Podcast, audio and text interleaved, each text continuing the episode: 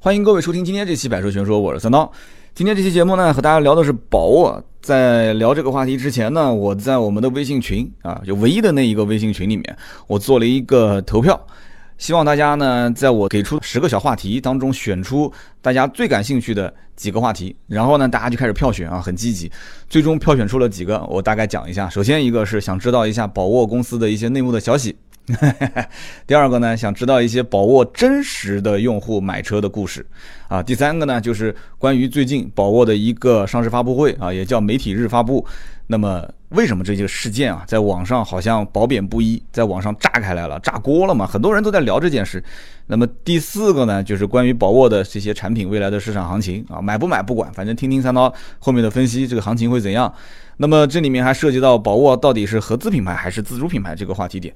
那么我去年和前年，也就一六一七两年，其实都说过宝沃啊。一六年当时是因为 B X 七刚上市吧，然后也是巧合，南京一家经销商之前是做标志啊，现在也在做标志。那么后来又拿了一个宝沃的这个品牌，我在朋友圈无意之中看到，说哎邀请一部分客户去做内部试驾啊。我当时呢也不把自己当成什么媒体了，我说我就客户，我去试吧。那么试完之后，我就在当时一六年的节目当中跟大家去聊了一下，应该是一六年三十九期吧。然后在一七年的时候也聊过一期关于宝沃的 BX 五啊，因为那个时候刚刚上市，也是炒了一波嘛。当然我不属于。商家付费炒作的那一波媒体啊，因为宝沃跟我从来没有合作过，包括这一次的什么宝沃五月九号的什么媒体日发布会啊，这些啊有品牌日发布会，跟我也没有关系啊，我也没去，当然不去最好，为什么呢？因为 这不是说风凉话啊，因为回来的那些这些媒体啊，都发朋友圈，甚至直接就在。通稿的文章里面就开始批判，批判什么呢？说屁股坐疼了，说腰酸背痛，为什么呢？从入场到最后结束，整整将近五个小时，四个多小时。因为他那个发布会，我在家里面是躺在沙发上看的啊。今天我们的节目呢，一开始就从发布会开始聊啊。当时我躺在沙发上面看，我想我的个天，我当时看到一半，我说还不结束啊。一般一个发布会一个多小时，两个小时算长的了啊，三个小时还不结束。我说这，我的天！每一次当我们结觉得就快要结束的时候，杨松，也就是他们 CEO 老大上来说啊，我再简单说两句啊，我再简单说两句啊，就我们经常开会快下班的时候，或者是中午快吃饭的时候，领导说，呃，有没有人想再呃提提建议？有没有人要发言？这个时候谁要如果举手说要发言，我跟你讲，那全公司的人肯定恨他，不用讲的。所以以前我看到经常没经验的一些大学毕业生啊什么的，到了中午啊十一点四十、十二点，领导会开开完了，快开完的时候，呃，大家还有什么意见啊？啊，有什么想提的？哎，一个大学生举个手，这就是没有没有职场经验的啊！就是大家记住了啊，十一点四十、十二点，这个领导已经拖堂的时候，下午五点半、六点，啊，很多的同事要回家接孩子，这个时候要做饭啊。你如果说举手说，我我有几个问题我要提。我跟你说，全公司你将来肯定是不受人待见的。你再有问题，你不要提。你就算有任何的真知灼见，咽到肚子里啊，你可以私下发一个微信给老板，发个邮件给老板。你别在会上说，没意义的啊。很多时候会上说的话都是废话。所以呢，我当时看这一场发布会真的特别有意思啊。今天我一定要在节目里面聊。今天这期节目我可以这么讲，就基本上我们不会聊太多有车的事情啊，宝沃的什么车点评这些东西，这些东西就让我们同行去评吧，好吧？什么 B X 六、B X 五、B X 七这些啊，还是 B X I 七这些，随便你们怎么评吧，反正我就不评这些车了。我们今天就聊，我们就从这个发布会开始聊，然后从这个发布会开始聊它的一些公司的相关的内部的小故事、小消息啊。然后我这里还得到了两三个真实的，就是车主的故事啊，其中还是一位我们的真实听友，我们群里面的听友，我的天，洋洋洒洒发了几千个字给我，而且真的。这位听友，我我我要请你吃饭啊！这我知道你一定在听我们这个节目，也是个南京人，但在上海，有机会来南京找我啊，请你吃饭。发了几千个字，而且就在上午。我知道他是个工，他是一个应该是程序员吧？他是程序员。然后呢，就是我知道这种人工作是很忙的。早上说三刀，我中午十二点之前一定发给你，然后发给我，我一看，我还催了他一下，真的不好意思了。我说兄弟，呃，你这个写好没有？因为我这边的基本上也都准备好了嘛，我准备录制音频了嘛。我小小小的催他一下，他说我马上马上。啊，收了个尾发给我，我一看，我的天哪，几千个字啊！那我今天节目里面一定要说给大家听啊，他是一个 B X 七的车主，他的整个的选车用车的经历，真的是不吹不黑。我们今天这期节目，首先我们跟宝沃没有任何的合作关系啊，其次我不想黑他，为什么？就我们讲个题外话，我现在越来越发现啊，就是汽车媒体啊，就是有点像就是古时候的言官啊。我一说言官，我估计很多人就知道我要说什么了。就是以前皇上在上面对吧？皇帝在上面，然后下面就有言官，言官，然后皇上呢就特别讨厌，因为言官天天都是说真话，所谓的说真话，哎，要皇上又不能干这个，不能干那个啊，不能吃这个，不能吃那个，不能玩这个，不能玩那个，那这皇上当的还有什么意义呢？对吧？那但有的时候皇上当的确实没意义啊，啊，这是一个天天是把脑袋憋在裤腰带子上面去干的这份职业啊，就自己本身也。你说皇皇帝又能享什么福呢？这我当然了，我自己也没当过，我也不知道啊。这个，但是这个里面的细节，我觉得核心点还是在于什么？还是在于，就是言官啊。我发现现在汽车媒体越来越像了，挑刺，各种刺，各种挑。明明就是，就明明就是鸡蛋，你没骨头也得挑几个骨头，要不然就不显示自己专业啊，对不对？甚至呢，我都见到有媒体直接就用我要谏言。宝沃，我要谏言杨松，杨松就是宝沃的这个新任的总裁啊，所以呢，很多媒体就认为我现在就犯言进谏了，怎么样？所以我谏言你宝沃，我谏言你杨松总裁，说的对不对呢？其实也对，就是你不管是捧他还是骂他，其实这个文章你从任何角度去看，他其实都对的。那么捧他的是什么人呢？就讲白了，拿钱的嘛，对不对？拿了钱肯定是捧嘛，啊，你包括像我们节目当中也有广告啊。拿了广告，你能广告从头到尾你不说好吗？你敢说一句不是好的东西吗？对不对？任何不是好的内容，早就在稿子里面就给你删掉了。极少数的，我一年也合作过不少品牌，其中真的是极少数是不审稿的。就是说，你可以讲你有一些确实事实我们做的不太好的，你带着说一说也没关系啊。那么这种稿件我不说了嘛，这种稿件我们不加特约，我们直接播出来没关系啊。说点好的，说点不好的，那么就掺在一起来呗，对吧？任何产品就像我现在用的这个苹果笔记本一样的，你说我讲它好，你也好啊，就是各方面做工啊、手感啊都是相当的棒。但是就这么讲吧，就是开个 Word 有的时候还能开个好几秒钟啊。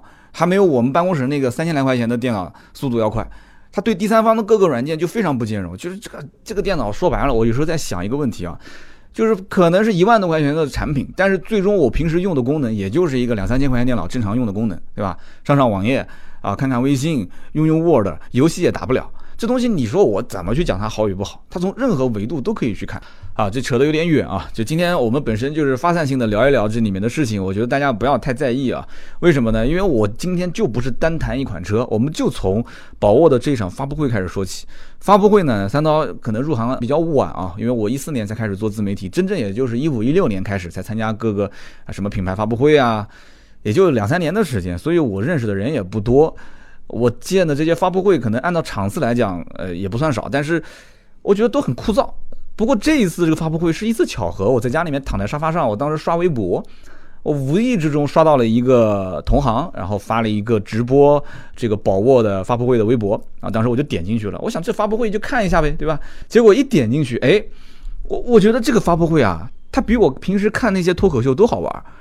都好玩，为什么呢？因为这个人很有意思。这个杨松啊，当时在讲啊脱口秀那个 PPT，我当时一看我就知道，这是一个纯粹互联网吹牛逼的那种 PPT 啊。大家都知道那种就是字很大，然后就是那个颜色啊，就布局做的就是很有很有那啥的那种感觉啊。哎呦，我当时一看这哥们儿脱口秀可以的，因为我这个人就特别喜欢看脱口秀嘛。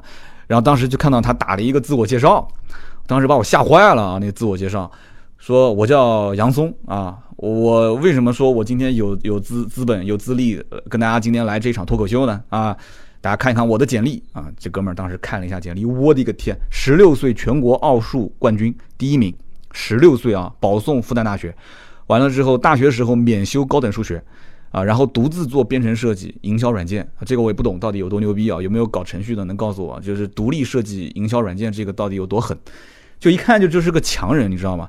然后当时我就去搜了，我就百度我就搜了，我说杨松这个人简历啊什么的。后来我一看，哦，零五年加入东风日产，五年之内连升四级，连跳四级啊，成为了市场部的中国区的一把手。完了之后，一零年开始啊，又连续四年把日产的销量平均每一年按百分之四十的涨幅往上拔，又又太过于优秀了嘛，然后就调任到了北美啊西部的一个区域做大区总。这是日产，听好了，这是日产历史上首位晋升总部的高管的中国人，中国汽车营销界跨出国门的第一人。今天我们不吹不黑宝沃任何东西啊，我们就聊这个人，好不好？我们就先从杨松这场发布会开始聊，真的特别有意思啊！我当时一看这哥们儿在现场做脱口秀，我当时就想到几个人。首先我想到雷布斯啊，雷军，我靠，那也是特别能吹牛逼的啊。完了之后还有包括我想到谁？想到这个贾跃亭啊，我当时一看，我的天，绝对不比他们差这些口才。啊，包括这脑袋瓜子，这抽象思维，这逻辑思维能力，然后我又想到老罗，对吧？老罗啊，讲工匠精神。哎，大家好，我是老罗啊，今天跟大家说一下关于这个锤子的发布会啊。这个老罗讲相声能力也很强。那你说这个杨松，他这个相声讲的不比他差，对吧？我跟你讲，不吹牛逼，他下次收门票我都去看啊，真的特别有意思。那么就一句话，这哥们儿当时讲 PPT 的那种气场啊，那种就是讲解的那个行云流水啊。那种自信啊，我当时觉得真的，我我不说了吗？我说要不是我出来看了一下微博评论啊，我我真的已经是被洗脑了，真的已经被洗脑了。完了之后，大家今天注意啊，今天注意，我不是来给你们洗脑的。但是如果今天这一期节目说完之后，大家也被洗脑了，也跑到宝沃的 4S 店去看了，那不是我的初衷啊，那不是我的初衷，这不是一期充值的节目，好不好？那么这个哥们儿呢，刚刚我讲了他的这个经历特别猛，对吧？但是我当时觉得有一个疑惑啊，就是他确实是到了一四年、一五年在北美啊就很很狠，然后但是他到了一八年去宝沃，这中间还断了几年，这断了几年去哪了呢？就这么猛的一个人，他的简历应该是，对吧？应该是哇，就金光闪闪。那这几年去什么地方了呢？后来我查了一下啊，这哥们儿当时回国啊，一五年创业去了。创什么呢？后来我大概搜了一下啊，做两件事情，一个是做了一个叫路上读书的 APP，还有一个是叫 MO 眼镜啊，MO 眼镜这两件事情是好像就是在网上，就是你搜他，你不太能搜得到，你一定要单独搜关键词，搜这个人，然后再搜他的这个互联网创业的相关经历，你才能找得到。哦，搞了半天，这哥们儿还回国创过业，还做了眼镜，互联网眼镜啊，还有互联网这个读书，这个读书软件就类似于我们今天用的这个。喜马拉雅 APP，那说白了，这哥们儿当年还是喜马拉雅的一个竞争对手啊啊，原来是这样，就是在路上边开车边读书的 APP，那不就是喜马拉雅 APP 吗？是不是？所以呢，就当时一听啊，一看这相关的经历，我当然就知道了，大概就还原了这样的一个人啊，一个啊少年就开始有成就，然后名气也比较大，一路真的是金光闪闪，几乎是没有遇到过什么挫折。你我看他的整个的这个过程，也就是到了。啊，一五年、一六年这一个阶段啊，开始才创业，回国创业，互联网创业有那么一丁点的挫折。那么其他的话，那真的是在职业经理人的这个领域里面，那是一个相当猛的一个人。好，那么现在来宝沃了，很多人都觉得宝沃是个坑啊。你到宝沃，宝沃之前的那种烂摊子，你现在过来你做什么呢？但是我完全能够理解这样的一类人他的心态是怎样的，因为毕竟我也是工作了十几年。当职业经理人这件事情啊，有的时候我当时有一期打兔子、下象棋、囚徒非常有名的，其实当时我没说清楚啊，其实就非常有名的纳什的这个博弈论这样的一个理念。这个哥们儿说白了就是在职业经理人的这个领域里面，就是你干日产，你看日产，你看这么大个公司，我都干的都已经是这种样子了，没什么挑战了，没什么挑战，所以所以他要回来创业是很完全能够理解。那我当年从奥迪出来，其实说夸张一点，也是觉得卖车这件事情也确实没什么挑战啊，没什么挑战。完了之后做这个销售管理这件事情呢，倒不能讲没什么挑战，真的我不敢讲这句话，而是我出来之后才算看清楚了，我不是一个合格的职业经理人，但是这哥们儿他是绝对能搞得懂，或者说能搞得定他的老板，他的直接汇报领导，相当牛叉。就从北京车展这一件事情就能看得出，这哥们儿相当牛叉啊！大家知道。宝沃今年是没有参加北京车展的，这也是我们后面马上要聊的事情。那么我可以再透露一个内部消息给大家：宝沃本来就是要参加北京车展的，啊，展台搭建啊、规划啊，甚至费用预算啊都是有的。这哥们儿是二月份进公司，成为了这个后来啊，就是宝沃的市场部的这个一把手。后来五月份三个月的时间，直接就跳到了 CEO。而且大家想一想，这个北京车展是什么时候？北京车展是四月下旬啊。而且是只是五月九号公布了他是 CEO，仅此而已。那你要知道，内部的任命肯定是早于五月九号的。这哥们儿能让宝沃整个上下不参加北京车展，不参加也就算了，还在北京车展的那个必经之路上面。我当时还在直播，我当时也很惊讶，我说耶，怎么全是宝沃的广告啊？而且这广告全是心灵鸡汤啊！我当时就在想，这市场部的人真的是牛叉，真的是牛叉啊！不来参加北京车展，还祝福北京车展啊圆满成功啊！然后又做了那么多的心灵鸡汤，我的天呐，太狠了！那以前宝沃好像不是这样子啊，我当时感觉苗头不对啊，我感觉宝沃后面肯定是有大手笔啊！果不其然，后来的这一场发布会，我一看，我就什么都明白了哈！啊，来了一个新的 CEO 啊，新的总裁，这做法确实是惊天地泣鬼神啊，前无古人，后有没有来者，我真的不好说。那么当时这场发布会到底说了些什么呢？我们一点一点跟大家聊啊。首先宣布了当年宝沃的宣传口号，也就是那种什么叫 A B B A B B B 对吧？B B A 再加上一个宝沃，那个非常 low 的，而且非常也可以说是不诚信的那种营销没有了。为什么呢？因为这个哥们儿上来一上台就开始讲解，讲什么东西呢？就讲就是说，首先啊。我们要找回消费者内心的那种信任感，对不对？那么今天这场发布会，这不是他的原话啊，这是我感悟出来的。那么今天这场发布会，我全部说大实话，我一句虚的都不跟你来。所以这场发布会就就很有意思，你会发现这哥们儿就隔三差五啊，就说那几句那个大实话，实的能让你感觉就是毛骨悚然，你知道吗？你比方说他发布这个纯电的啊 BX i7 这款车的时候，整个三个多小时发布会。发布车辆的整个环节没超过一个小时，而且是压在最后的环节，啊，完了之后，B X i 七这款车一上来，也没讲这个车亮点，按道理讲肯定是说这个车它的亮点是什么，对吧？哦，怎么吹，怎么说这个车好。上来就告诉你啊，告诉在座的各位媒体，电动车有优点就有缺点，而我的这辆车缺点仍然存在，就是大家都有的这个缺点，那是什么？一二三，而且告诉大家，我们根本就不是打特斯拉，人人都吹牛逼打特斯拉，我告诉你，我打不过它，对不对？完了之后，我造它是为什么呢？我造它就是为了啊，一个双积分政策，对不对？我不造它，我没办法去造燃油车，对吧？另外一个，我可以挣钱，哇，这个大实话，太大实话了。然后后面的那个 B X 六那个说的也是也是大实话，也没说这车什么，呃，就是非常好啊，这个那个的亮点啊，就跟大家讲，就这个车怎么样怎么样啊，打的是什么样的路数啊，喜欢它的人应该是什么样的人啊，我们定位是某种人会买我们的宝沃，说的也是大实话，但是这个大实话呢没有讲全，我一会儿帮他补充完整，好不好？那么好，讲到这里啊，就关于说到这个。宝沃的之前没说实话这件事情，我觉得他这个掐的是非常的准。福田就福田，宝沃就宝沃，宝沃跟福田的关系，包括宝沃在当下你该怎么玩这件事情，我觉得其实是可以参考小米。啊，这个我们马上展开来讲啊，小米的参与感的这件事情。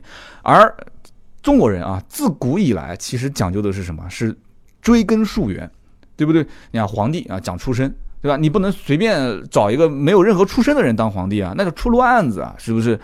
完了之后，任何的企业，对不对啊？任何的企业虽然说没有什么歧视啊，就是任人唯贤，但是大家仔细想一想，真的是这样子吗？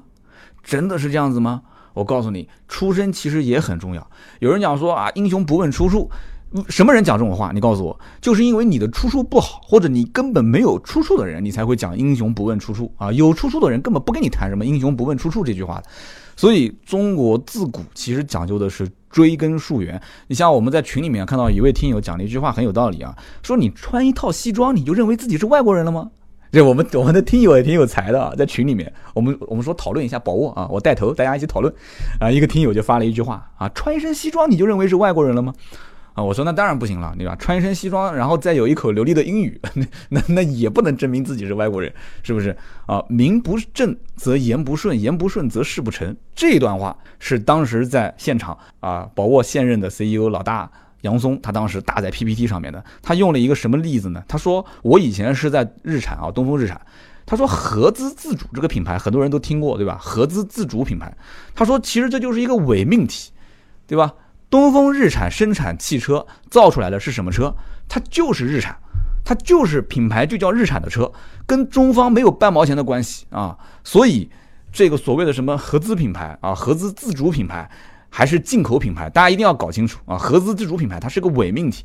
然后他就开始讲了，我们是什么？我们是谁啊？我们是一个中国公司控股的德国品牌。但是这一句话，他最后论证下来是这一句话啊，但这句话我觉得也有问题。为什么有问题呢？我觉得偷换概念了啊！偷换什么概念呢？你东风日产的确，东风造的这个车是一个贴了日产牌子的啊，就跟中方没什么关系，它就是日本人日产牌子的这么一个车。但是你这个宝沃两个问题点，为什么尾标不打福田宝沃，而只打宝沃汽车？那你也可以打个福田宝沃，对不对？这是第一个，这是有意识的把福田两个字给去掉了。第二个，这一个是站着喘气的，一个是躺在地下已经咽了气的，这两个也是有本质上的区别的。你不管是日产也好，大众也好，那这都是站着喘气的公司，对不对？他搞合资，最终那边喘着气啊。青壮年也好啊，这个这个中老年也好，他最起码他是他是喘着气的，他在跑着步的，他身上是有一些东西可以学的啊。但是现在你宝沃他对吧，就躺在地底下已经咽了气的，这个合资合啥呢？这是他合什么呢？你跟这个你怎么合，对吧？那有人可能又要提到一个观点了啊，一个观点就是我之前在群里面也跟大家在讨论，我说这个 MG 啊，还有荣威当年不也是这样吗？也是一个刚咽气的品牌，对吧？咽了气的品牌，那这最后买回来。买回来一个买生产线，一个买图纸，那为什么当时就没有那么多负面的声音呢？那现在你看荣威啊、名爵卖的不也挺好嘛？就感觉又第二次中心了嘛。那么很多人我们在群里面聊的也挺挺欢的啊，很多人也在聊这个点啊，说啊，当年首先媒体环境不像现在自媒体那么发达啊，对这一点我承认，当年确实啊。自媒体的环境没有那么发达，那么唯一能发声音的那些媒体又都被买断了啊，都给充值了嘛，对吧？大家都开始说好了嘛，大家老百姓也会认为啊，英国品牌，哎，这不错，也从来没有尝过英国车这个什么味儿。那么另外一个呢，感觉也不比德国品牌好像调性差，呃，价格好像也没有德国车那么贵啊，就介于好像自主跟这个自主当时也不行嘛，对吧？吉利啊、奇瑞啊，当时也都不咋地啊，比亚迪都不行，那。自主又不买，合资又太贵，特别是德国品牌合资又很贵，那怎么办？哎，那这个英国品牌我可以试一试，有有那么一段时间销量还可以，因为我当年是卖过荣威的嘛，这个我是有发言权的。那么到后来慢慢的就不行了，为什么呢？你总是保持这种调性，我是英国品牌，我是英国品牌，我价格居高不下，居高不下。那对不起，很多人慢慢就会发现，自主品牌也也挺好啊，慢慢也起来了。你这个什么所谓的英国品牌也就那么回事啊。所以开始，其实现在的我感觉啊，就是荣威名爵啊。也不怎么，就是营销也就说说英国，但是真的在生产造车这方面，哪什么英国品牌？我不之前讲过了吗？邵景峰从德国回来，你看所有的车造的都完全就德系化那种感觉。你不管现在卖的好的什么荣威 i 六啊、荣威 i 叉五这些车，你自己去看啊，就是你从正面、侧面、尾灯各方面，你都能找到一点什么宝马啊、奥迪啊、大众的影子，是不是？但是他肯定不会说跟德国任何相关的这个关键词，肯定不会的，他还是会说我们源自于之前的英伦的品牌啊，就完全就一点关系都没有了嘛。那么好，我反过来讲，现在的这个宝沃。其实说白了，宝沃的诞生背景非常简单，就是福田想做家轿嘛，想做家用车，to C 嘛，以前是 to B 嘛，做商用车就想干这件事情。但是呢，你拿着福田的牌子去干，肯定干不好，而且你议价能力不够强，所以呢，就少花点钱去国外找个牌子啊，什么牌子中国人最喜欢呢？德国牌子，那就买个德国品牌回来。买回来之后，就反正找各个有钱呗，就各个研究室啊，各个供应商啊，就给他凑在一起，就直接造呗，对不对？但是呢，你光造出这个产品还不行，你得给它要有一点点的这个故事能说。那么我们之前讲的这个 BBBA 的事情就来了嘛，啊，就德国四强，除了 BBA，再加上我宝沃一个，那对不起，很多人就要骂了嘛。当然，也有人讲这个不是官方的宣传口径啊，之前可能是浙江的某一个经销商先提出了这样的一个口号。那么当时宝沃的经销商因为都是第一批刚刚开始做的嘛，大家一看，哎，那这个效果还不错，咱们也跟着宣传呗，所以全部都跟着用 BBA 了。但是厂家没有去插手这件事情，我觉得那相当于就是默认了嘛，对不对？如果当时就禁止，大家不允许这么讲，这么讲肯定是毁坏我品牌的啊。那对不起，那这件事情那。我想厂家控经销商这还不简单吗？但是当时放任了这件事情去扩大，所以媒体啊、老百姓啊都觉得就是以一种嘲笑的目光，哎呦我的妈呀，还 B B B A 呢，就是以这种目光来看。但是也确实红过一把。我曾经不是当时讲 B X 五的时候也聊过嘛，我说当时这个车就是以一个网红的形式，它有槽点、有黑点，如果没有人黑它，没有人去吐槽它，这车就火不了。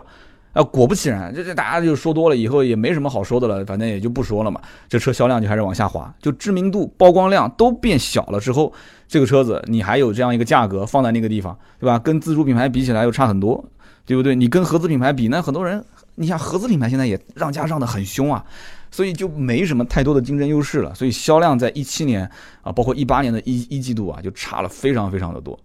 我们有的人也是这么讲的啊。就是当群里面聊天嘛，说宝沃它没有核心的产品啊，你要是有个什么超跑，有个钢炮啊，我们还能会认一认。但这个说实话啊，我只能认同一半。为什么呢？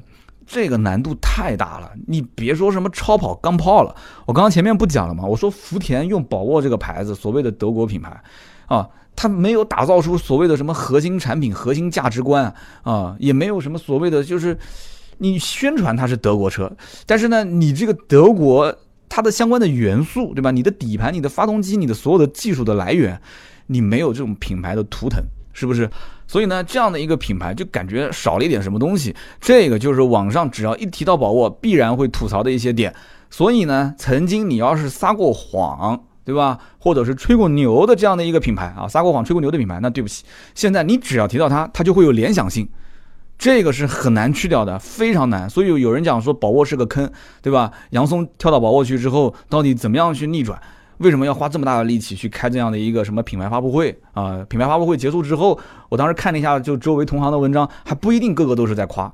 他可能认为说我已经把所有的经销商都洗脑了，所有的媒体我都已经是沟通过了。但是结果我发现很多去的这些媒体反而写的文章还是在吐槽。哎，这就奇了怪了，难道钱没给到位吗？那肯定不是的，那就说明这里面还是有人是以以前的惯性思维。在判断宝沃现在做的事情是不是？那很简单的事情嘛，对不对？所谓的什么公开性跟关联性，就像我们看很多的一些商场或者是一些这种啊家装的这种外面的卖场，最显眼的位置会有一个广告，这广告牌是什么？慕斯床垫。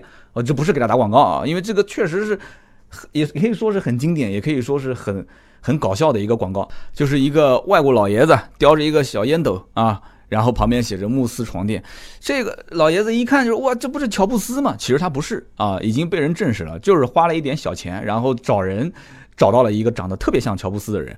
那么这个毫无关联性，对吧？你一个船垫品牌，你跟这个互联网有什么关系呢？其实很聪明，为什么很聪明呢？乔布斯啊，他本身就是当下互联网界人人都认识、人人都要去聊的一个点。它相当于就是一个关联性，是一个公开性的话题。那么你只要一提到乔布斯，诶，你呃那床垫，我看到里面有一个乔布斯，一个老头儿叼了一个烟斗，完了之后什么床垫啊？哦，好像叫什么牌子来着？慕斯床垫。它就是一个联想性，类似这样的联想性太多了，对吧？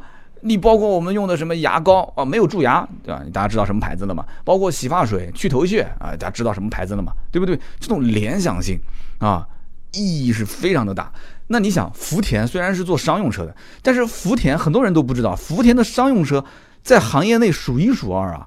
福田的整个的商用车的销量全球第一啊，啊，中国商用车销量也是第一啊，而且很多年都是位居第一。所以，你你这种没有人讲，对不对？商用车，那么你有这样的一个底气，你现在做家用车，为什么就不能去公开的、坦诚的就说我福田要造家用车了？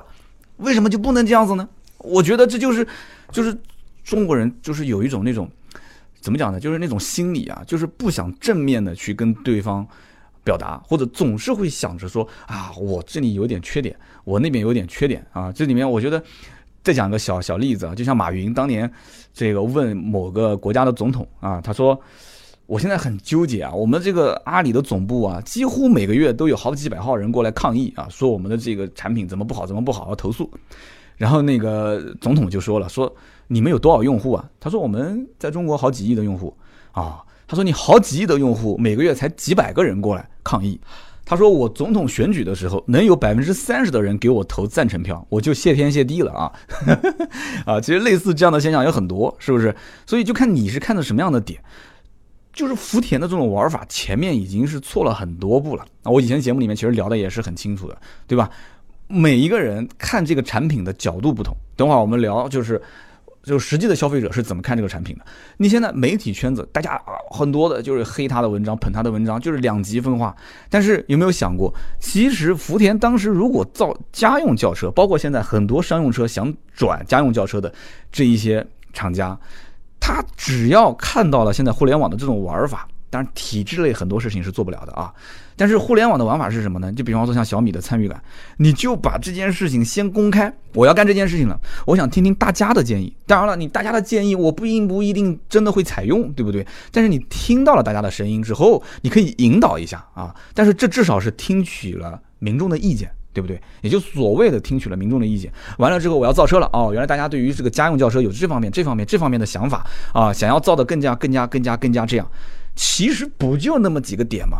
啊，不就那么点吗？就是外外表造的更加像一个好几十万的车啊，配置更加多一些，价格尽量便宜一点啊，空间更加大一点。讲来讲去不就那么几个点嘛，是不是？但是你如果先一开始说我公开我坦诚的告诉你，我福田我要造车了，完了之后，要不我们先收一个德国牌子回来啊？大家肯定愿意嘛，说没问题，收呗，对不对？有德国品牌背书是好事，没问题啊啊，德国品牌收回来，我们再大家那品牌又收回来了，我们再合计合计啊，品牌收回来，我们下面一步怎么玩啊？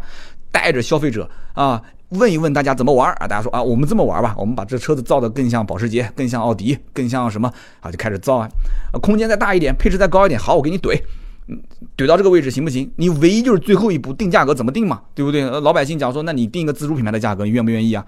啊，你现在定的你就比我上次不说了吗？B X 五、B X 七就是比正常的自主品牌贵了大概百分之十到十五嘛，对吧？一万多块钱到两万块钱，最后如果是以参与感，以这种小团队，以这种。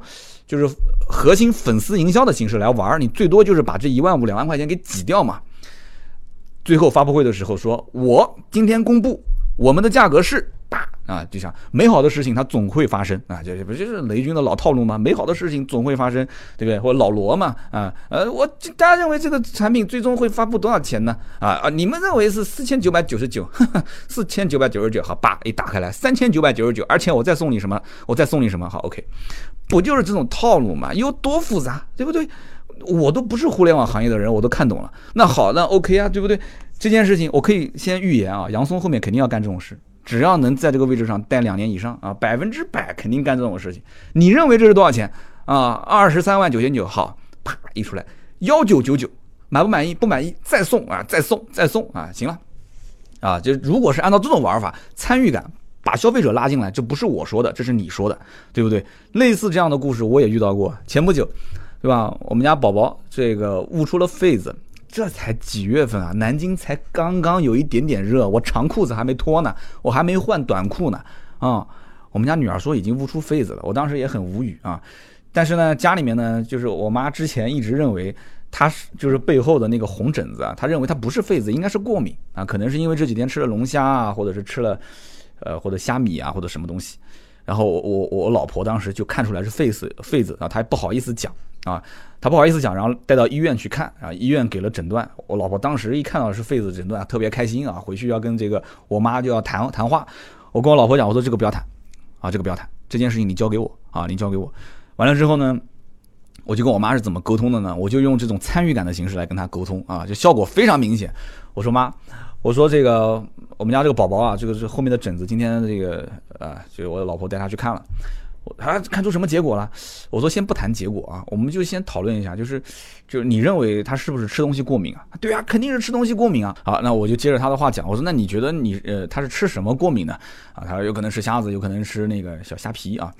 我说好。我说，那你想不想知道他真正的这个原因是什么？他这不废话吗？你别跟我绕弯子了，赶紧说啊！我说，那医生的这个诊断结果你认不认？因为我妈有的时候她不认医生的诊断结果，你知道吗？啊，你不要不相信，我妈真这样。她说我认，她说你医生讲什么肯定是对的，不会有问题的。我说好，那我就告诉你，他是悟出了痱子，啊，这个你直接抛出悟出痱子这个结果，他会跟你争，但是你前面先给他有一个这个参与的互动啊，引导，最后老年人就不争了啊，悟出痱子了。哎呦，那我前段时间，怪不得呢，就可能啊，就是穿了两件衣服，外面一件长袖，里面一件短袖。就我老婆一直让他给孩子脱衣服，他就一直说不行不行，会冷的，会冻到啊，会生病。啊，我说其实这个本没有具体的对和错，都没关系啊。但这段话是背着我老婆讲的。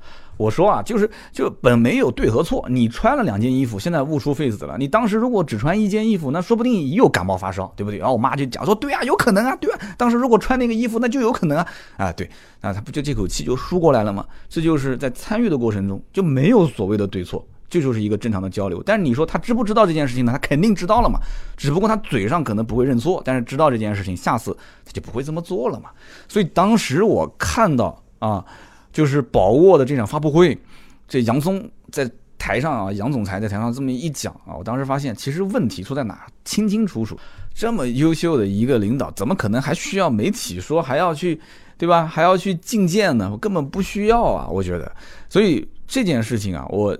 讲以故事的形式讲给大家听啊，大家反正就听一听，因为都是在职场，我相信大多数的人都在职场。我们从这个宝沃的这个故事，我们能看到很多有意思的点，对吧？我当时看直播，那底下的弹幕啊，真的都那个弹幕啊，根本就没办法看，都是在喷的，绝大多数都在喷啊，什么一顿发布会猛如虎，一看销量二百五，对吧？毫无亮点的两款产品啊，用着放大镜都找不到的它的这个特点，这说实话，这哎呀，这辛辛苦苦造了两款产品，对吧？就是人家也是混口饭吃。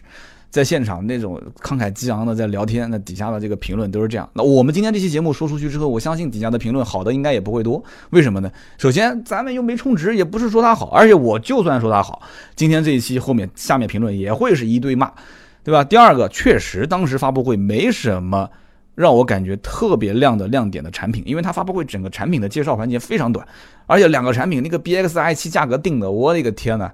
啊，讲起来是什么全国啊，这唯一的一款四驱的纯电动车，对吧？唯一的一个四驱电动车，全世界也就两个嘛。用他的说法啊，一个是 Model X，还有一个就是他们的宝沃 BX-i7。但是话又说回来了，那你要去考虑大家为什么都不去用四驱呢？对不对？百公里加速那个数据一看七点几，七点几，那很多人就开始想了，对吧？很多就开始想了，那就国内的比亚迪啊，那你你这年头你别比亚迪了，就其他品牌，你你说百公里加速不干到个四秒以内，那谁好意思去说自己的是电动车呢？啊，然后再加上它续航里程啊，这个那个的，这些都没有什么很重点的去讲，就强调了一点。啊，全中国，我现在第一个做了四轮驱动的纯电动车，这个概念营销没有错，但是这个价格简直是我也是不知道该说什么了啊！补贴完之后的价格三十多万啊，低配的二十八万多，二十九万，然后还发布了一款车，就是 B X 六，B X 六的这个车型我也是审美审不了，我我不知道大家是怎么看的，可以上网搜一下图片啊。这个 B X 六那个尾部造型讲起来是一个 G T 版，也可以说是一个轿跑版，但是。这个版本我真的我搞不懂。首先，它是一辆越野车还是一辆三厢车，看不懂。第二个就是它这个为什么，就是到了后面 C 柱的这个酷配顶线，最后又往上扬了一下，变成了一个小屁股、小尾巴在后面，就有点当年的这个 QQ 三厢的版本。大家有没有见过那个 QQ 三厢的版本啊？我觉得真的好奇怪，好奇怪。包括那个 Polo 的三厢啊，觉得也是好奇怪，好奇怪。我不知道到底是怎么回事。那么这款车呢是 2.0T 的发动机，定了这样的一个价格，我只能说啊，祝它好运啊。不知道会卖的怎么样，但是基本上卖的好的可能性不大。为什么呢？因为 BX5 它也有 2.0T，如果真能卖得好，BX5 的 2.0T 就应该很畅销了。这个车的整个的量级应该是在 BX5 的销量基础上乘以一个百分比。非常简单，我指的是 B X 五的二点零 T 的销量乘以一个百分比，这个百分比基本上也就是在十到二十这个区间之内。也就是说，B X 五的二点零 T 如果说月销或者是年销量能有一万台，那么它就应该是两千，就是这个数字，就是百分之十到二十之内，基本上就是我的判断。但是现在 B X 五的二点零 T 销量官方没公布啊，我估计是少的可怜，应该是绝大部分的人 B X 五就买一点四 T 啊，一点八 T 的定定价已经是够高了，二点零 T 几乎就是。不敢看啊，不敢看。所以呢，这就是关于宝沃的这两款车，我们就不要细讲了。那么下面我们聊一个关于这个宝沃的一封信，哎，宝沃内部的一封总裁的信，这个也非常非常的有意思。那有人讲说这封信是什么呢？就是这个总裁啊，他上任之初啊，写了一封信，呃，内部的邮件是给所有的员工的啊。这封邮件我觉得非常有意思，一定要读给大家听啊。他是这么说的，他说。啊，我是杨松，大家好啊！从今天开始，我正式担任宝沃集团的总裁了。那么之前呢，我是 COO 兼营销公司总经理，或许有的员工可能还不认识我。那么我先自我介绍一下，在你们年轻人的眼里面，我是一个四十多岁的中年油腻男啊。对照网上中年油腻男的描述二十个特征，我发现我符合其中两条。第一条就是用保温杯喝茶，而且我的茶杯里面还真的有枸杞。那么第二条呢，就是我也喜欢听和唱经典老歌，而我的吻合度呢只有二十分之二。可能你们不少人还没见过我，至少没有面对面跟我说过话。我的风格和气质呢，你们在电视剧里面啊看到和 diss 过的霸道总裁相似度百分之百，除了没有那么帅以外。今天呢是五四青年节，是你们的节日，是五四运动纪念的九十九年，是北大校庆一百二十周年。在今天如此重要的而且有意义的节日里面，光和你们 say hello 啊，实在是说不过去，对吧？所以我今天准备了两个小礼物送给宝沃集团的各位帅哥美女们。首先第一个就是宝沃军规啊，这个后面我们详讲啊。那么第二条就是即日起每周都是大周。什么叫大周呢？啊，原来宝沃呢是按大小周上班，也就是说一周上六天，一周上五天。那么现在就是每周都双休啊。详见集团人事部的正式通告。那么我相信这个全体员工都是有责任心和深爱宝沃的人。虽然取消了大小周制度，但是大家一定会更加以结果为导向，更勤奋的工作，不达目标誓不罢休。啊，这是一个汽车品牌的总裁，当时在五月四号上任之初发了一封内部的员工的这个信件。我相信很多人在公司里面应该也见过自己公司老板啊 CEO 发的这个邮件，有有这么发的吗？啊哈，有这么发。其实我们可以理解为什么双休啊，就是直接下发这样的一个命令。第一个，告诉你我现在目前的权力有多大。啊，我能让北京车展可以不参加，我可以让所有的员工可以双休。那么反过来讲，我既可以给大家甜头吃，我当然也可以那什么，大家都懂的吧？是不是？啊，所以刚开始这几斧子肯定是要干的。好，那么与此同时，是不是大家都真的能得到实惠呢？这个不好说，因为我本身我不是宝沃的员工，我也不好讲。但是目前面临的这种困境，就是宝沃的销量一直在下滑。我相信，那这不可能说天天干五天说。朝九晚五，然后下班带孩子，这我不相信，我绝对不相信这件事情啊！好了，那这是一个宝沃当时的一封信啊，很有意思，一定要分享给大家。那么接下来我要讲的是什么呢？就是关于啊宝沃军规这件事情，特别有意思啊！今天就把当故事听就可以了。宝沃军规是什么个意思呢？我们不要把它一个字一个字读出来了，我们简单的说一说吧。啊。首先，我们刚刚前面解释过，就是杨松总裁这个老大哥啊，他是数学方面的强人、猛人，对不对？相当凶猛。那么当时在发布会现场讲过这么一句话，我看到 PPT 上有一句话印象很深，叫做“再强大的主观意志，再煽情的个人情怀，也无法战胜商业逻辑和物理公式。”有人讲说这句话好复杂，那对不起，如果这句话都复杂，那保卫军规后面这段就不要听了，跳过吧。为什么？因为这这这一句话相对于宝沃军规来讲的话，已经是相当简单的一句话了啊！再强大的主观意志，再煽情的个人情怀，无法战胜商业逻辑跟物理公式。为什么会提到这一点？我刚刚不说了吗？跟这个人的出身有一定的关系。另外一方面就是，我觉得啊，我深深的觉得这个哥们儿他一定是李永乐老师的。粉丝，他一定看了李永乐老师的视频，就这两个人太像了啊，都是在数学领域特别强的这种强人猛人，然后都喜欢用数学的一些呃相关的原理和这种公式去解决，然后世间万物的一些道理，而且感觉到好像已经悟出了什么啊，感觉到悟出了什么，所以这宝沃军规当时第一条写的，我当时一看就愣了，叫 V 等于 P E C，我不知道中间那个是不是乘号啊，是不是 P 乘以 E 乘以 C 啊？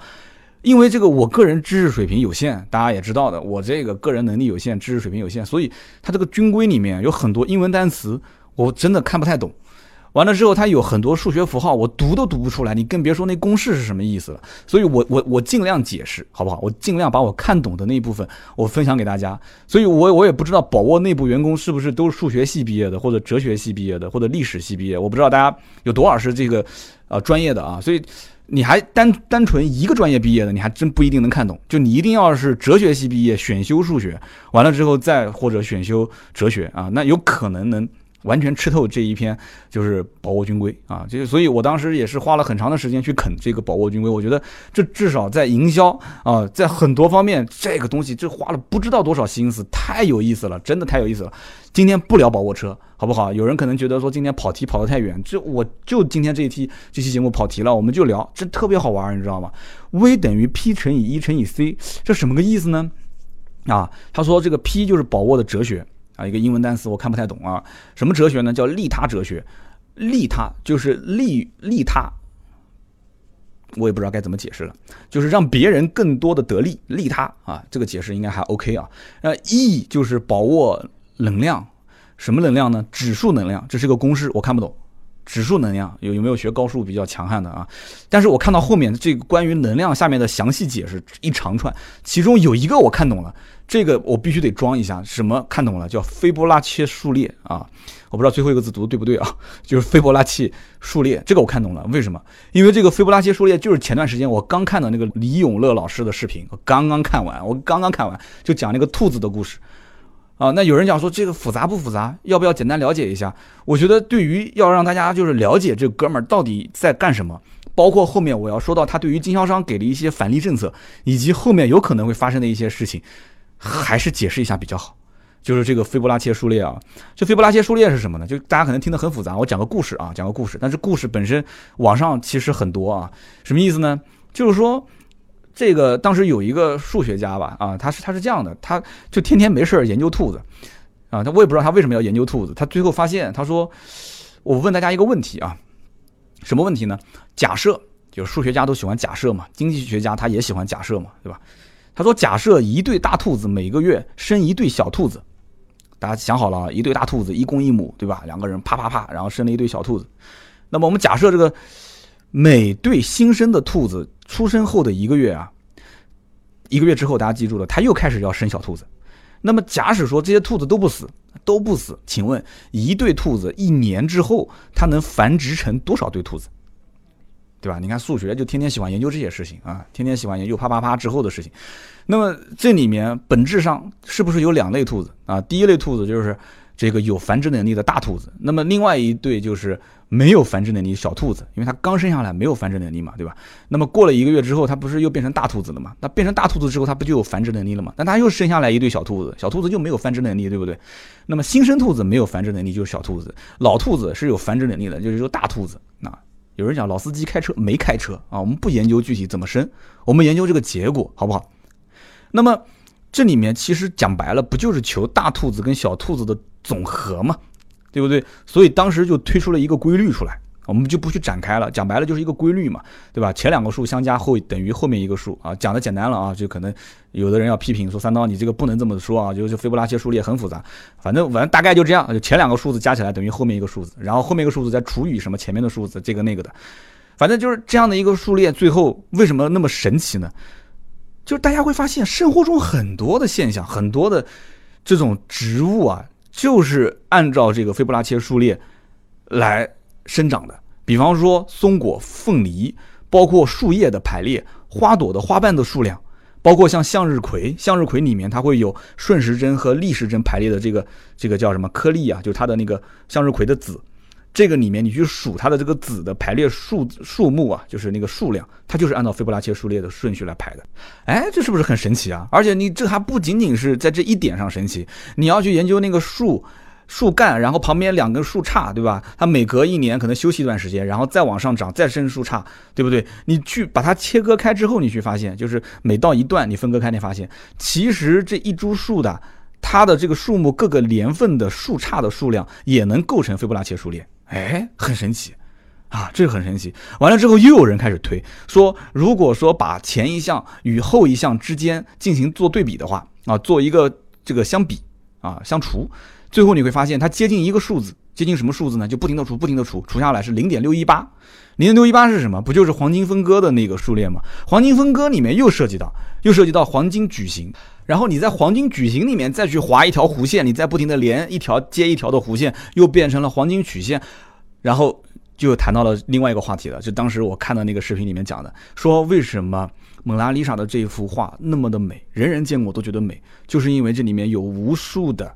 啊，黄金分割、黄金矩形、黄金曲线的运用，哎，很神奇。所以我相信啊，我说这哥们儿啊，就是杨松这哥们儿，一定是研究了很多这里面的东西。要不然的话，他为什么会在军规这里面去用上一个斐波拉切数列啊？我觉得很奇怪。他其实可能需要讲里面有一些规律啊，他是必然会需要遵循的啊。可能他要讲就是你的能量的爆发，它是需要前两个月你去累积去学习，那么最后你才能实现一个结果。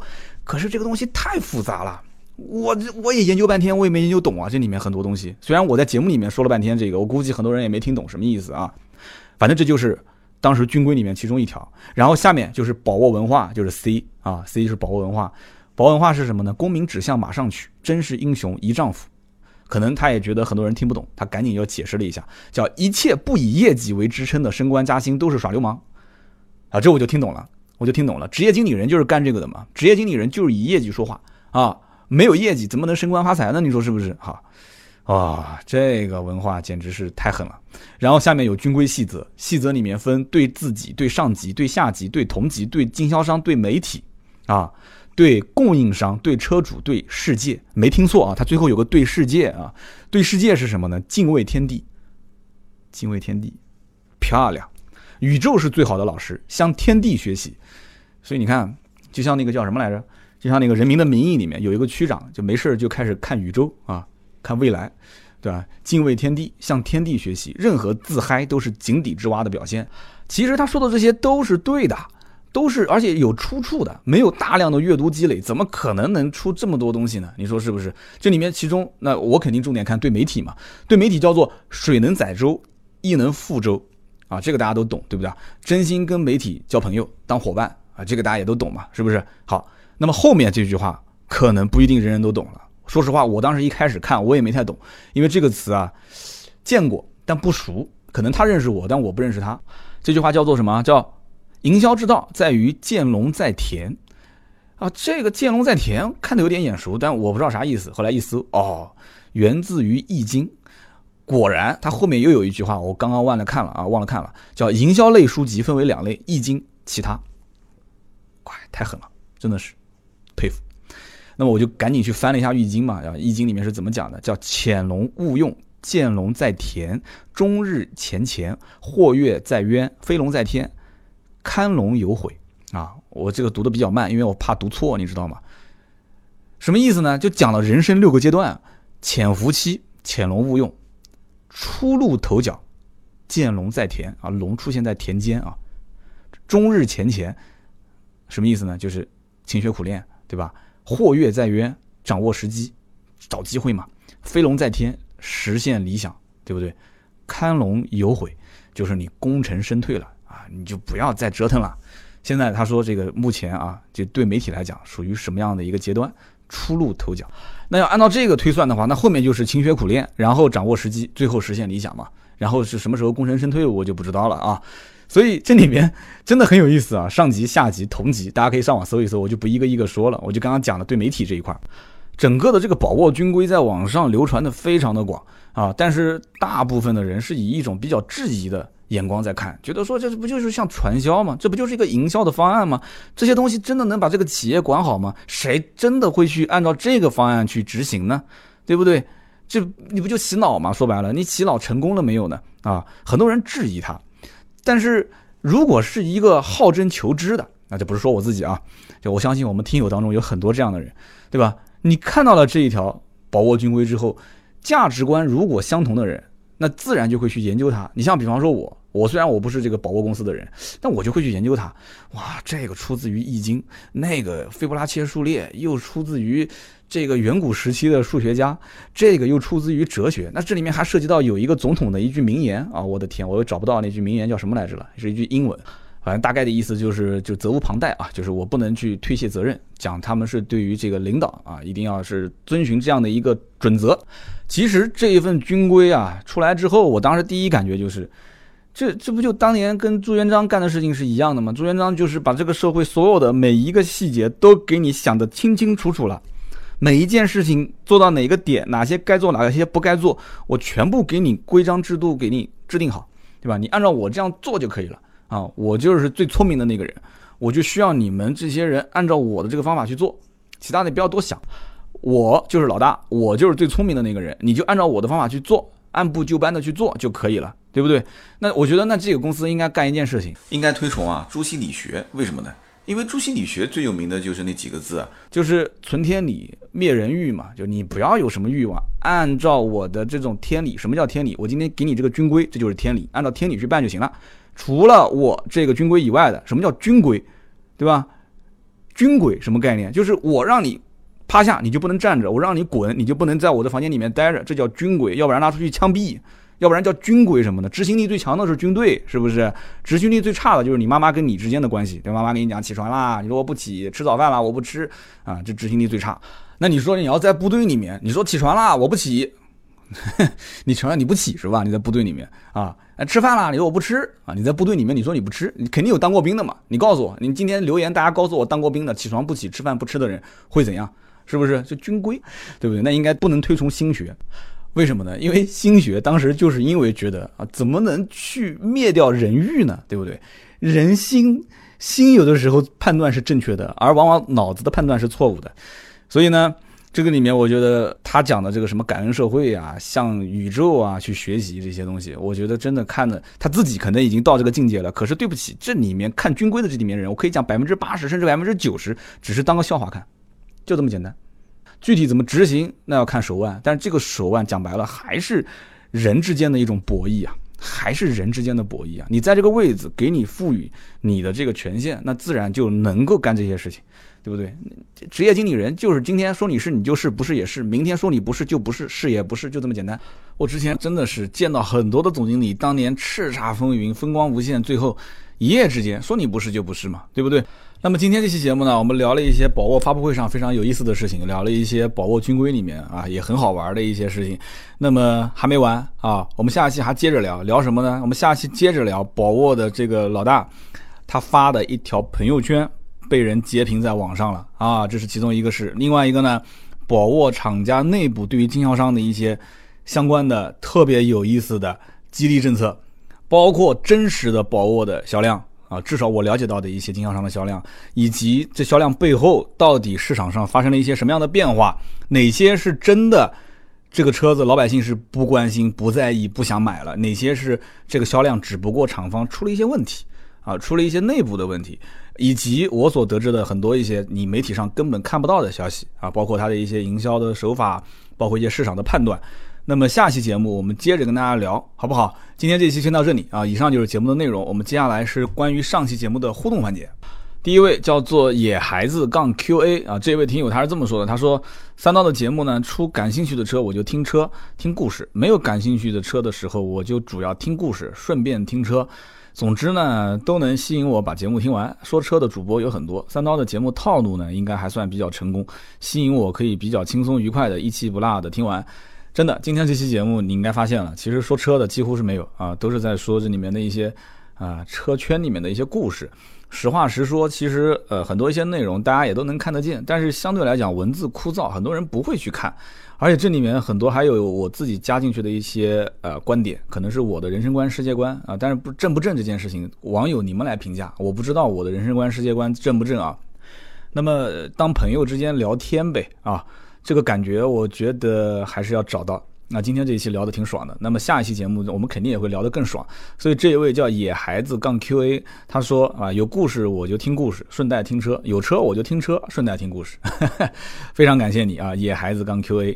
那么接下来呢是这位听友叫做地头牛，他说这期呢我就是来听听热闹，为什么呢？他说我更多的是想听啊不同地区的用车文化，我喜欢这种差异带来的欢乐。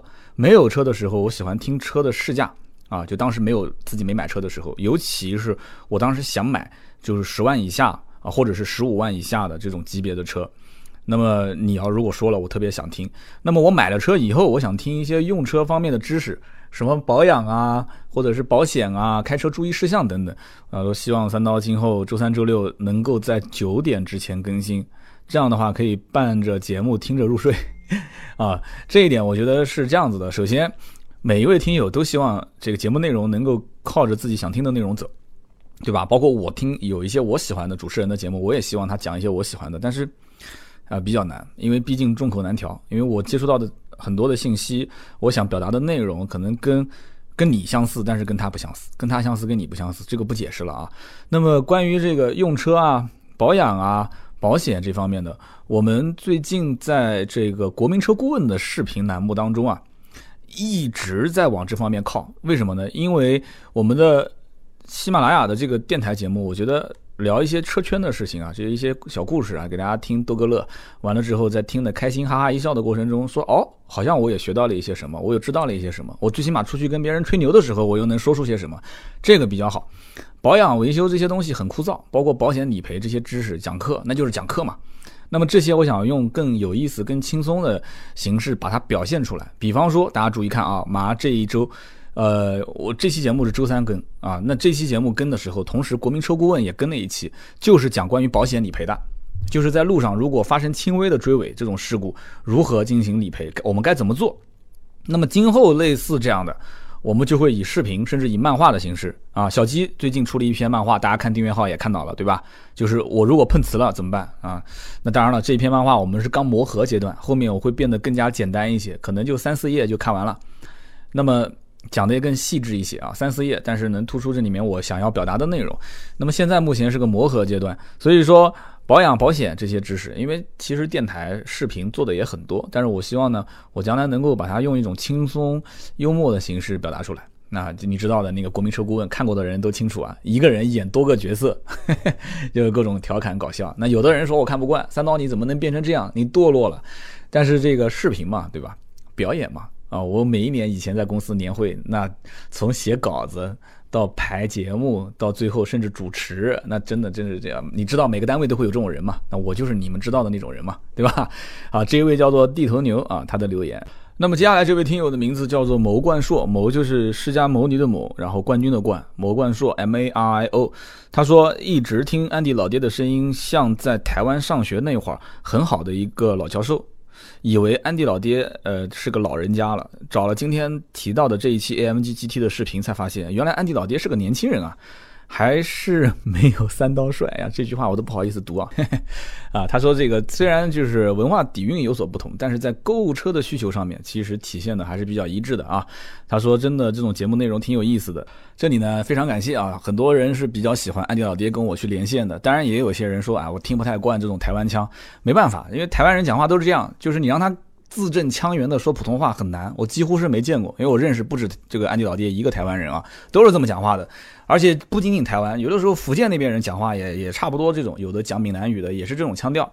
然后呢，这个老爹其实试的车很多，大家其实呢也能发现，老爹在。这个讲试驾感受方面非常强势，但是在讲这种市场层面的东西的时候呢，呃，有的时候会稍微弱势一些。所以我也在鼓励，就是说老爹你多试车，然后多试完车之后，如果有时间，因为他的精力基本上都是在户外去试车，或者是在赛车场去试车，那么接触经销商可能没有我那么多，或者说我本身其实就是一个经销商。所以那天老爹讲到那个 AMG GT 的时候，说他朋友买车，大家可能误以为说安迪老爹也是个二网。啊，为什么说也？因为我本身就是二网，然后我当时随口说了一句，我说这车限量版要加价二十万到三十万，老爹说哇这么多，那就明显对吧？就我们俩的接触的信息点不同。我们两个人的专业呃所长也不同，而且关注的地方也不同，因此呢，我觉得在这方面其实是有一点点可以错开来，大家可以多听听，给大家多一点补充，多一点这种互动性，有意思嘛，对吧？就像以前包括钉钉，我们两个人合作也一样，钉钉科班出身，十年的笔杆子，我是十年的嘴皮子，还有人很怀念这个节目，是不是？有机会我们还是会合作的，没问题。那么我是希望多一些这些这种。各方面的能人，那我来进行这个不能讲整合吧，就是多多合作啊，多多去增加他的这种能量，节目的能量。那么南京当地我也在找啊，有一些电台主持也上过我的节目。那么最近我也找了一些比较能侃的，那么以后会作为嘉宾来参加我的节目。但是呢，可能涉及到很多问题点。那比方讲，我是什么都敢说。那么有人讲说，现在你还不算以前那么敢说。那么有些人他穿着这套制服，他可能就在某个工作岗位上，那他更不敢说。就像上一次那个电动车新能源，大家知道赵老师，赵老师其实是私下特别能说的一个人，但是一一上节目一公开，那很多人就还是比较难的去表达。而且这里面除了利益方面思前想后以外，还有一些人是讲究这个思维逻辑的严谨性。因为我节目当时跟任何人沟通啊、聊天啊，这没什么稿子，很多人他有的人像老爹，他是敢讲。当然了，他这个本身是。这个他也不怕得罪大陆的这些主机厂，对吧？那讲就讲也无所谓，在台湾那边也不可能有太多人听这个节目，我的节目也不可能人人人手一个手机在听啊，所以呢。这里面各有各的原因。等到老爹有一天说大陆人尽皆知了，然后很多主机厂就追着他啊当红明星，那你再跟老爹连线，我真不相信老爹敢什么都说了，是不是？那自然也就是这样子的，就是几个阶段嘛，是不是？所以呢，也感谢啊，这位听友还是在台湾待过的啊，叫牟冠硕，非常感谢你的留言。那么今天这期节目呢，大家有什么看法，也可以在下方留言。更多的原创内容，我们的视频大家记得看啊，每周三更新的视频，以及每个月的一号跟十五号更新的节目。大家可以看一看，在我们的微信订阅号“百车全说”。那么，希望通过朋友圈关注我们的更新，那更方便，也可以搜索微信号四六四幺五二五四四六四幺五二五四，搜索一下这个微信加盾牌就可以了。好的，我们下期节目接着聊，拜拜，周六见。